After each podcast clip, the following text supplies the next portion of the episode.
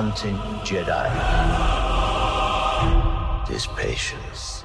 Hola a todos y bienvenidos a un episodio más de La Caja de los Cómics, el espacio de los podcasts de Blue Radio dedicado al cine, al cómic, al anime, al manga, a los videojuegos, a las series, a la tecnología, a todo esto que nos gusta tanto, a todo esto que nos saca de la monotonía y que nos lleva a lugares mejores, a lugares donde todo es posible. Hoy vamos a hablar de algo que muchos fans de Star Wars habíamos estado esperando durante mucho tiempo y es el regreso del maestro Obi-Wan Kenobi. Obviamente, antes de hablar de esto, les quiero recomendar que no se les olvide darle clic a la campanita eh, acá en el podcast de Blue Radio. No se les olvide también escuchar los otros podcasts que tenemos en Blue Radio sobre todos los temas que se tratan en la emisora. Y pues, obviamente, tenemos que comenzar.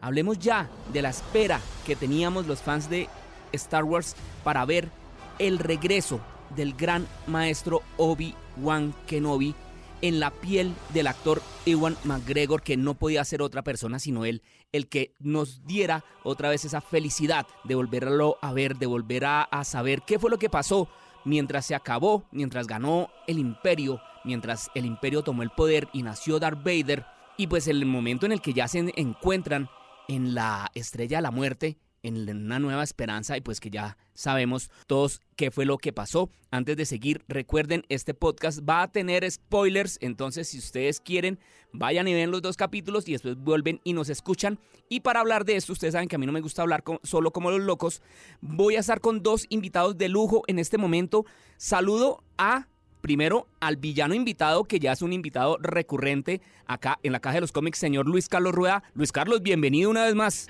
Hola Miguel, bueno pues si vuelven los villanos, si vuelve Darth Vader, ¿cómo no voy a volver yo como villano, como el villano invitado de la caja de los cómics? Siempre feliz de estar acá. Perfecto, buenísimo. Y el otro invitado que ya había estado acá también hace un ratico, hace unos días, y que hoy vuelve, es el señor Patán, nuestro amigo también aquí que le gusta todo este tema, que es crítico y que además es caricaturista. Viejo Patán, bienvenido una vez más a la Caja de los Cómics. Sin duda alguna, es un placer estar de vuelta y echarle madre un poquito a esta serie que realmente me desilusionó. Uy, listo, arrancamos. Esto va a estar bueno porque se veía venir, esto va a ser de odios y amores. Los fans de Star Wars, Star Wars, yo siempre he dicho una cosa, lo, lo, mejor que tiene Star Wars son sus fans, pero lo peor que tiene Star Wars también son sus fans, porque hay algunas personas que definitivamente son idas hacia un extremo, otras personas tal vez un poco más suaves y más benevolentes con lo que les entregan. Yo quiero decir que en este momento yo voy a ser el tibio de esto porque el primer capítulo me gustó mucho, pero el segundo capítulo no me gustó ni cinco. Entonces, quiero que arranquemos con el primer capítulo. El primer capítulo nos muestra un Obi-Wan retirado 10 años después de la batalla final en la que murió Anakin y nació Darth Vader, en la que él se tuvo que retirar a, Tatooine para cuidar a un pequeño Luke Skywalker y que nos muestra un Obi-Wan como de pronto puede pasar en muchos eh, escenarios en la vida real y es un soldado con síndrome, con estrés postraumático que es un soldado que lo afectó la guerra, que sigue teniendo esos sueños y que sigue pensando que todo lo que hizo durante la guerra estuvo mal. ¿Ustedes cómo lo ven, viejo Luis Carlos? Sí, lo que pasa es que aquí obviamente la trama se centra en el fracaso. Él, 10 años después de haber fracasado en la misión de vida que tenía, que era haber educado, formado y entrenado al gran maestro Jedi, y terminó fracasando porque su gran alumno terminó sucumbiendo al lado oscuro y se convirtió después en Darth Vader, y eso pues lo hace aislarse como un renegado forajido, escondido, viviendo pesadillas como todo soldado con, con ese postraumático, como usted dice, y ahí arranca esta serie. A mí me parece que el punto detonador de la historia está bien porque se sitúa entre ese, ese final del episodio 3 y lo que nos va a conectar con el episodio 4 que conocimos eh, nosotros como una nueva esperanza en la trilogía original. Y los personajes creo que están bien marcados desde un inicio. Yo estoy de acuerdo con usted, el episodio 1 a mí me gustó. ¿Y a usted, Patán? A mí no me gustó ninguno en realidad. Siento que como que digamos la estrategia de lo que está haciendo Star Wars ahorita con sus series, pues a través de la pandemia ha sido un plus porque más allá de, la franquicia nos está, digamos que, mm, eh, llenando esos huecos que nos quedaron de por sí en la franquicia canon que es Star Wars y siento que eso es positivo. Ya lo que a mí me, me, me raya un poco es la forma en cómo está dirigida porque siento que está tratando de equiparar como a toda la audiencia, sobre todo a, lo, a las nuevas generaciones, ¿sí? Entonces siento que hay contenidos que deberían ser para grandes, para adultos, para aquellos que vimos las películas desde los 80, 90 siento que eso se queda muy corto, ¿sí? Entonces como que no alcanza a equiparar a todo el mundo, tanto así que bueno, ya la, la, franquicia se está dividiendo por generaciones, ahorita con el mm, Star Wars Celebrity pues ya anunciaron que va a haber contenido como para adultos, como para eh, niños, entonces yo siento que por ahí es el camino, pero Obi-Wan siento que con la aparición de ciertos personajes y el ritmo se torna muy infantil. ¿Sí? Cosa que lo vimos con leves tintes en, en, la entrega de Boba Fett y bueno, ni hablar de Mandalorian, que es como la más sólida en ese sentido a nivel de continuidad ante, pues, ante el canon.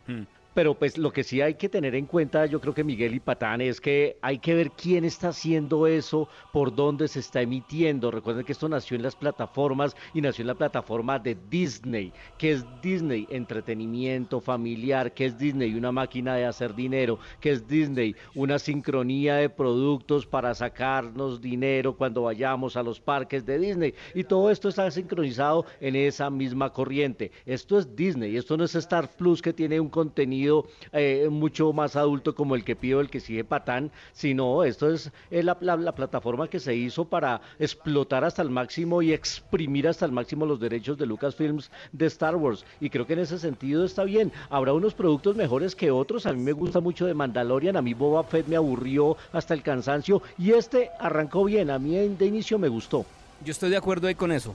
O sea, es, Disney y hacen tienen que hacer un contenido familiar. Seguramente si quieren hacer algo más adulto lo enfocarán por otro lado, pero yo estoy de acuerdo es un contenido que, que, uno se puede sentar con el primo chiquito o los papás con los hijos a verlo sin necesidad de que muestren una cabeza rodando o cosas así. A mí me parece que está bien, me parece que está bien como están presentando el personaje de, de Obi-Wan, me parece que está, me pareció buenísimo el tío Owen echándole la madre diciéndole quite acá, usted no, usted ya no, ya no tiene nada más que hacer aquí, no sea sapo, no, no se, tira, al, no se tira al pelado. El éxito de tener a, a Iwan McGregor retomando un papel 15 años después me parece que es un hit, que haya aceptado hacerlo y si aceptó era porque vio un guion y un proyecto sólido. Lo mismo Hayden Christensen. Además que parece que es un hit. Iwan McGregor es productor también de la serie, ¿no? Exactamente. el man tiene ahí la mano metida y tiene billetico alrededor, entonces pues obviamente no va a dejar que pase cualquier cosa, ¿sí o no, Patán? Sí, igual yo siento que digamos la construcción y hacia donde va pues ubicado Obi-Wan es como un parias, ¿no? En donde siempre trae malas noticias, entonces es mejor alejarlo. Y eh, fue muy, digamos que cosas positivas, ese guardadito que se tenía Disney con la pequeña princesa Leia, en donde pues nadie se lo olía, era como la gran fórmula de Grogu. Buenísimo. nadie se olía que iba a aparecer ese personaje. Que siento ya que en el segundo capítulo se volvió insoportable la nena, pero bueno, eso es otro rollo. Vamos, por partes. En eso sí, yo estoy de acuerdo con Patán. Disney la tiene clara, o por lo menos la división de Star Wars la tiene clara para tener los secretos bien guardados. Apréndete esa, Marvel. Porque tuvieron bien guardado al Grogu, tuvieron bien guardado a Soka, tuvieron guardado, o sea, cosas y no que utilizan la estrategia de, oh, se filtró el video de no, ellos no. saben guardar sus cosas y utilizan esa estrategia. Me parece que está muy bien porque eso es respetar a los fans. Eso de darle a cada mes un se filtró el video, se filtró el póster, se filtró el detrás de cámaras o alguien eh, soltó por accidente una escena. No, ya nadie no, les cree. No, no, no, y uno que ya siente que con el tiempo pues no es tan, tan filtración, sino que siente uno que todo está guionado y todo está preparado para hacer eso. No dan puntadas sin dedal, entonces yo creo que en ese lado, por ese lado sí, la gente de Star Wars, el señor Filión, Filón y toda la cosa, esa gente la tiene clara por ese lado. Hablemos de los personajes, hay un par de personas, no, unos personajes que aparecieron ahí y que estábamos esperando ver en la serie live action los fans de Star Wars y son los inquisidores, los hermanos, las hermanas y el gran inquisidor. A mí personalmente no me gustó cómo se ven. Estás escuchando La Caja de los Cómics. De pronto esperemos a ver cómo, cómo desarrollan los personajes, pero, pero a mí no me gustó cómo se ven realmente, no, no chimbo, feo, digamos, el diseño que, que, se aplica en la serie es un diseño de, pues a la época, ¿no? A la época también cuando eh, es, es, muy precario, digamos. Lo que sí hay que avalarle es que de, por sí mantener esos efectos prácticos, eh, eh, tanto en el maquillaje como en los animatrónicos, para mí es un, es un plus, ¿sí? Es un plus que nos, como que a mí me traslada a la época cuando veía eso de chiquito. Entonces siento que ese es el plus. Lo que sí no me gustó es, eh, digamos, la cuestión de los inquisidores, que tratan como de resumirlo como en un diálogo y ya está. Y, de por sí el gran inquisidor es, es una falta de respeto para mí en cuestión de ya asociado con los videojuegos. Sí, pero viejo, eh, eh, viejo Luis. Pues es que eran unos personajes que poco conocíamos en este universo audiovisual, se habían conocido en los videojuegos y en unas historias, en unas historietas y los cómics y demás, e intentaron hacerlo más cercano posible, pero me parece que ese look retro también del que habla eh, Patán está bien. A mí de, no, no me fastidian, no me molestan. Quiero ver cómo se desarrollan en los siguientes cuatro capítulos que vamos a tener la oportunidad de ver, porque ya tenemos dos al aire. Pues a mí realmente no me disgustaron. No, no se ven tan temibles como otros villanos de otras series y de las películas, pero les quiero dar eh, un compás de espera. Y hablemos ahora de las sorpresas, de otra de las sorpresas que hubo. Hermano, yo brinqué de la silla cuando vi a Flea, el bajista de los Rejo Chili Peppers, haciendo de villano. Uy, qué emoción tan hijo. No, me, o sea, hermano, me emocioné más que viendo de nuevo a, a, a Ewan McGregor con, con el, cogiendo el lightsaber. No, yo dije, no, no puede ser. Los Red Chili Peppers están haciendo parte del universo de Star Wars. Buenísimo. Eso fue como cuando tuvimos la oportunidad de ver al maestro John Williams también en una escena en, en, el episodio 9. Eso fue el gran homenaje al maestro John Williams, que por estos días volvió a hacer noticia en el Celebration y verlo ahí en su casa, en su, en su local como de compraventa, eh, todo disfrazado. Eso también fue fantástico. Y aquí estuvo bien, sí, esa, esa parte estuvo chévere también. A mí, a mí, yo siendo como muy cinéfilo, eh, me sorprendió la aparición de Beles Abdi, de los directores de Uncut James, eh, siendo de como un Jedi escondido por ahí, que es ¿Ah, el primer Jedi que sacrifica. Sí, es él. Entonces fue como, fue como genial que esté participando también en este rollo y como que ya se está metiendo en lo Main Street y en Hollywood. Entonces eso habla mucho. Y ahí ya terminándose el capítulo aparece lo que estábamos hablando, la princesa Leia, la princesa Leita chiquita, eh, la niña de 10 años, que qué anticonceptivo tan bravo pucha, ahí es cuando uno ve uno dice, ay, Dios mío, menos mal no tengo pelados. Yo me atrevo a decir eh, creo que es la mejor definición que he escuchado. Estás escuchando La Caja de los Cómics. Si ese personaje sigue así, va a ser el, va a ser el siguiente Jar Jar Binks de, de, Star Wars. ¿Será? Uy, por Dios. yo siento que, la, mire, yo he visto niños actuar y sé que es muy difícil como llevarlos a, a, que se metan como en el, en el dramatismo de, de, la escena, pero esta niña parece más es un robot que le dicen, mira, haz esto, haz lo otro, y no puedo creer a nivel de dirección que no puedan atrapar a una niña que trota. O sea, eh, no, entiendo la lógica. Esa, esa, escena inicial eh, estaba pensando exactamente lo mismo. O sea, son tan tontos, son tan torpes que no pueden atrapar en el bosque a una niña que corre más despacio que ellos de verdad, es, es, ahí se ve Disney. Ahí es donde yo digo, esto lo está haciendo Disney. No, y eso no es nada. Ya pasemos al segundo capítulo, que ya la, la, la, ya sabemos por dónde va a ir la cosa. Hay que rescatar a la princesa Leia y va a mostrar la relación del maestro Obi-Wan con Leia a lo largo de su uh, uh, infancia y adolescencia. Por eso de pronto, por eso es que nos van a explicar de dónde viene el Help me Obi-Wan Kenobi, you are my only hope. Ok, listo, chévere. Pero ese segundo capítulo sí, o sea, si, si la escena de persecución en el bosque se vio falsa,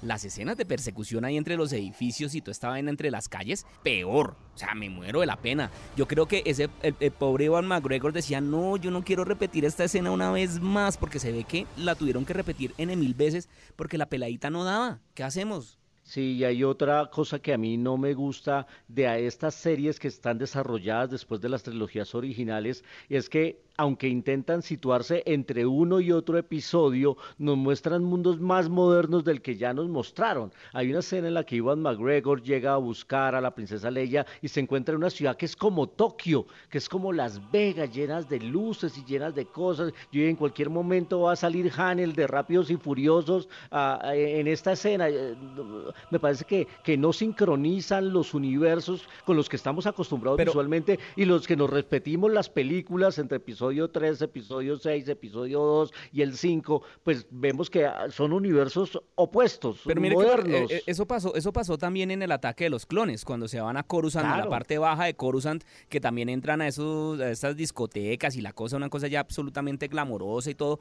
Yo la verdad no le veo problema, yo creo que, que, que son estéticas y, y, el universo, la galaxia es tan grande que seguramente hay así como la cantina de, de, de, de Mos Espa, o también puede hacerla, puede haber bailaderos estilo Tokio. O sea, yo no creo que, o sea, a mí no me parece, no me disgusta eso. Eh, además, la, estética que le dan, la estética que le dan es como, como, como cyberpunk, como una cosa un poquitico más. Yo eso no le veo problema. Sí, el, planeta se llama Daiju y en Daiju es como el, el, el viaje de egresados de los criminales, de los mercenarios. Entonces, es como que están todos ahí. A mí lo que sí realmente me molesta de esos escenarios es que parece que fuera un garaje, ¿sí? No, no, no, es como que todo lo hicieron en una misma escena. Y, eso es, ese es mi dilema ahorita con, con las producciones de Star Wars, que obviamente con estos efectos que están haciendo de esta nueva tecnología que hicieron, que es como envolvente, ya se siente demasiado práctica, ¿no? Entonces no se siente como, como si fuera una gran metrópolis o una gran ciudad, todo se siente como muy estrecho, ¿me entiendes? Aquí en este escenario vemos ya el desarrollo de un personaje que es el de Reba, que es la inquisidora, la tercera hermana, que a mí personalmente, uy, no me gustó ni cinco ese personaje, se ve como tan forzado, mano. O sea, y yo no estoy pues, hablando de inclusión y la no, a mí me parece perfecto que sea de color, que sea asiático, yo no tengo lío con eso, pero el papel sí me parece como tan como tan como tan no sé, hay que dejar sí, ella quiere ser ruda y no se le cree. Eh, aún no entendemos el conflicto y la fijación por Obi-Wan Kenobi, no lo explican muy bien, pero ella está absolutamente convencida de que tiene que acabar con él y tiene que encontrarlo y entonces tiene que ser absolutamente ruda y rebelde, pero no sé si ahí falló el casting, realmente ella no se ve tan ruda como quisiera ser. Pasa, pasa que, digamos, la excusa, pasa que Disney la sabe hacer muy bien. Hay todas las excusas posibles, la cosa es que lo hace con mediocridad, siento yo. Eh, la, más allá de las iniciativas de arriba que tienen, que espero que no sea lo obvio de porque hay, eh, Obi-Wan le hizo algo a su familia o algo así, que es a lo que apunta, espero que no sea tan obvio, pero siento que al ser tan despiadada y ambiciosa, digamos que eso es lo que la, la, la, empuja a ser, digamos, un sí y acercarla mucho más a Darth Vader y al camino de este lado oscuro, ¿no? Que es lo que se justifica siempre Star Wars. Entonces siento que eso está bien, pero lo que a mí se me hace una falta de respeto es cómo ella eh, fluctúa o, o tiene estos lazos con, con sus hermanos, con los inquisidores y sobre todo ese final tan patético y absurdo, pues hay que decirlo, que tasajeó al gran inquisidor y fue como un plano listo y se acabó. Va en contravía al canon, ¿no? Porque el gran inquisidor no se muere así, pero bueno, esperemos a ver con qué, cómo lo reviven o alguna cosa. Hay una cosa que sí me gustó mucho ese segundo capítulo, ya para ir cerrando, muchachos, fue la presencia o el papel que hizo este man, el que aparece también en Eternals, Kumail Nanjiani, es que se pronuncia el nombre de este señor, el actor de, origen indio. Buenísimo, me pareció tan bacano. Aparte que el tipo se ve que lo hace con un amor, o sea, está emocionadísimo de hacer parte de Es verdad, es verdad. Y, hace parte, es, que el reparto realmente está, está chévere porque está ahí Moisés Ingram, está Joel Egerton, está Sun Kang, que del cual hablaba hace un instante de, de la saga Rápidos y Furiosos, está el rapero Ice Cube también en, en, esta saga y haciendo el Luke Skywalker el pequeñísimo Grand Philly. Así que el reparto está interesante, vamos a ver cómo se desarrolla. Rupert Friend, que hace del Inquisidor, que lo habíamos visto en varias series de espionaje, en Homeland lo vimos a Rupert Friend, en sobre todo en, las temporadas finales. Así que a mí el casting me parece que estuvo bien seleccionado, con excepción de Riva. Pues yo siento que eso es realmente lo positivo porque eso es lo que vende y siento que son los actores los que están piloteando de por sí como todo esto, ¿me entiendes? Como todas las escenas, todos los planos, porque a ver, si lo dice pues tal actor o tal cosa, digamos, si dice una pelotudez se la dejan pasar porque es este gran actor icono, esta gran estrella, pero si lo dice alguien que es desconocido es como, oye, qué pedazo de escena tan mediocre, ¿me entiendes? Entonces siento que eh, eso es lo positivo de, de, lo que están haciendo y es como estas grandes estrellas son las que están piloteando de por sí como la trama. Y vamos a ver cómo le va a Hayden Christensen porque hay mucha presión sobre ese man y hay mucha, mucha expectativa de cómo va a retomar su papel de Darth Vader, porque al ser Darth Vader ya obviamente va a tener eh, un traje encima y toda la cosa. Entonces ahí y además es que nunca lo hemos visto como Darth Vader. Uh -huh. Porque lo vimos siempre como Anakin Skywalker en el episodio 2 y episodio 3 y nunca lo vimos como Darth Vader. Ahora tiene ese gran peso. De hecho, el traje es pesado y él lo confesó. Está feliz de retornar a la saga y dice que, que la verdad le tomó solo unos segundos decir sí porque él ama Star Wars. Por supuesto que se encontraba con su gran amigo Ivan McGregor que lo convenció de estar participando 15 años después en ese icónico personaje. ¿Quién no quiere ser Darth Vader en el cine? ¿Quién no quiere ponerse ese traje? Bueno, vamos vamos a ver cómo está ese desarrollo del personaje porque es, eh, es lo que más nos llama la atención. Obvio. Eh, Obvio, o sea, es, que es el regreso de uno de los villanos más grandes de la historia del cine, o sea, es, tal vez de la cultura. Del, es popular. el único villano que tiene banda sonora propia. Exacto. Estás escuchando La Caja de los Cómics. Bueno, muchachos, ya para terminar necesito que me digan expectativas patán para esta serie. Expectativas, necesito que, que, sea mucho más dinámica y ojalá estos cameos y estos guiños comiencen a, a, a fluctuar mucho más a, con la trama, no sé, espero eh, teniendo a Liam Neeson que aparezca un, eh, no sé, el maestro Qui-Gon Sí, eh, no sé, así sea en, en, un holograma o como fantasma, porque digamos que mm, Obi-Wan siempre ha tenido como ese, ese, ese, ese aprecio con, con, su maestro, ¿no? Mm. Sería épico. ¿Y ustedes? Sería épico, digamos, ver eso. Pues yo sí espero que, no me acuerdo la expectativa de que vaya a ser tan buena como la segunda temporada de Mandalorian, pero espero que no sea tan floja como Boba Fett. De acuerdo. Y yo sé que eso va a ser, yo sé que eso va a ser una película de seis horas. Entonces yo quiero darle el beneficio de la duda. Vamos a ver qué pasa en estos cuatro capítulos que falta que nos muestren, muchachos. A los dos, muchísimas gracias por haber estado acá conectados. Porfa, Patán, rápidamente, en menos de 30 segundos, sus redes sociales. Me pueden encontrar en arroba un espectador más, donde hablamos de contenido geek y ahí parchamos y charlamos a lo bueno. Y nada, muchas gracias por la invitación. No, viejo Patán, a usted por haber estado acá un rato. Y Luis Carlos, sus redes sociales también ya para terminar. Twitter arroba soy cinefanático, en Instagram Luis Carrueda con K. Ahí estamos también compartiendo esta maravillosa aventura del mundo del cine y las series. Muchachos, a los dos muchísimas gracias, a los que nos estuvieron escuchando también muchísimas gracias. Ya saben que si tienen comentarios nos los pueden hacer en arroba la caja de los cómics en Instagram. No es más, larga vida y prosperidad y que la fuerza nos acompañe, porque this is where the fun begins.